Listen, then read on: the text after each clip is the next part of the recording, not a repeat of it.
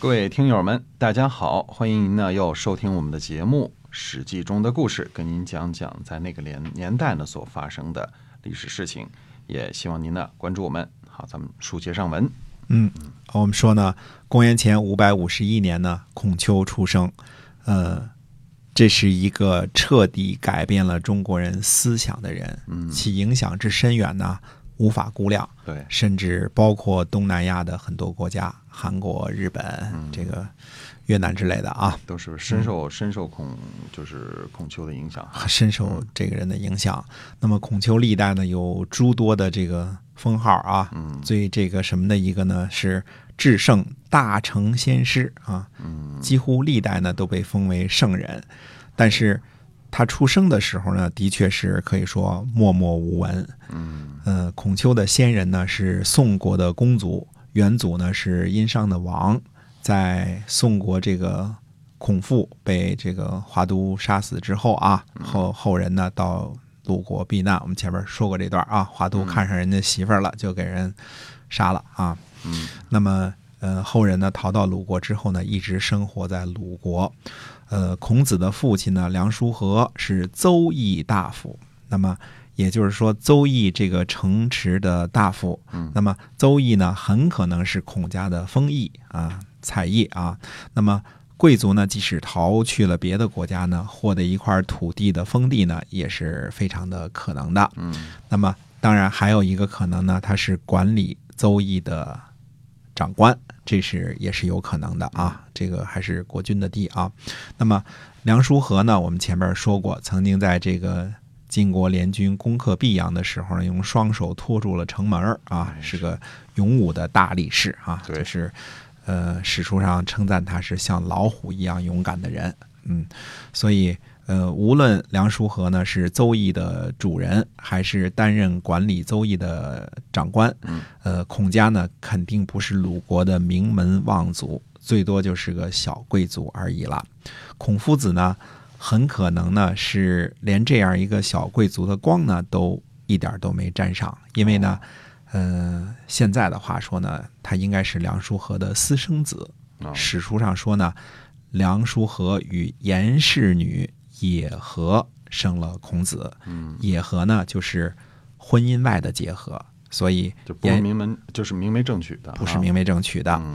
呃，所以这个颜氏女呢，既不是梁叔和的妻，也不是梁叔和的妾，嗯。没有名分，所以就算梁叔和呢拥有邹邑的封地，也轮不到婚姻体制外的孔子继承，因为孔子呢还有一个婚姻体制内的哥哥叫孟皮啊，要是。呃，继承孔氏的话呢，也该孟皮继承，但是孟皮呢有残疾。那么据说呢，梁叔和与颜氏女野合的时候呢，已经七十二岁了啊。这个，嗯、我们不敢特别那个什么，这个应该是已经年纪很大了。嗯呃，而且呢，在孔子三岁的时候呢，梁叔和就辞世了。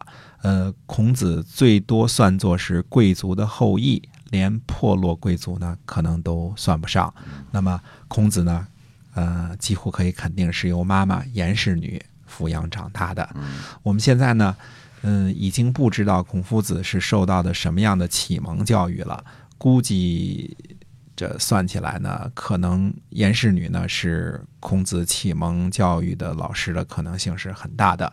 那就是说，呃，颜氏女呢，呃，肯定也是有名有姓的嘛，肯定是这个，也是家里应该是这个有一些个教育的基础的啊。嗯啊，虽说呢，贵族呢都是由师长或者聘请的师傅给予教育，但是严氏女应该是啊，这个呃一直没有得到孔家的承认。嗯那么严氏女呢，似乎也对这位野合的丈夫呢，并不太满意。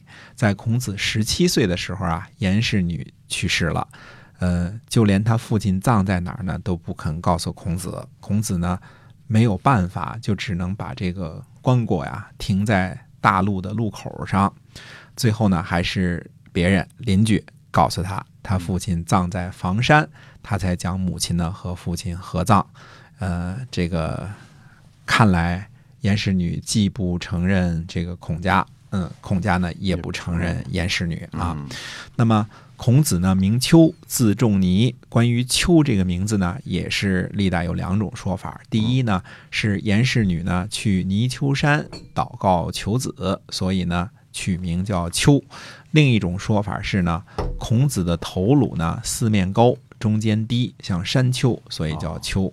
呃，孔夫子自己说呢，吾少也见，故多能鄙视，就是说啊。我年纪轻的时候地位很低贱，所以呢会做很多下等人才会做的这些小破事儿啊。孔夫子呢身高九尺六寸，被称为常人，就大高个儿，大高个儿啊，大高个儿，不是一般的高哈。对，这个呃，在一米八六到两米零三之间，我们前面说过这个直尺的这个事儿啊。嗯，那么呃，这个就是绝对是个大个子，而且这个。嗯，大个子呢，肯定是这个大力士父亲的遗传啊。对，这个想象虎父无犬子啊。关于这个孔夫子和梁叔和呢，历代呢这个各种传说啊，但是能够真正肯定的，大约就是我们前面说的这一些了，就就这么些个了。这个包括他的有一个哥哥啊，残疾的哥哥孟皮啊，哎，这就这些了啊。年纪很大才生了孔子，而且呢，他不是由孔家这个抚养长大的。就是这些了，呃，可以总结一下呢。孔夫子的家庭呢，非富非贵，嗯，他算是个拥有贵族血统，但是没有贵族待遇的人啊。这么说比较公正啊。对，呃，孔夫子的故事呢，我们以后会慢慢的讲。那么，呃，还是呢，回到历史的纪年之中啊。到了公元前五百五十年，因为晋国出逃到齐国的栾盈呢，又引起了一个巨大的波澜。欲知后事如何，且听下回分解。好，今天我们史记中的故事呢，先跟您讲到这儿，感谢您的收听，我们下期再会，再会。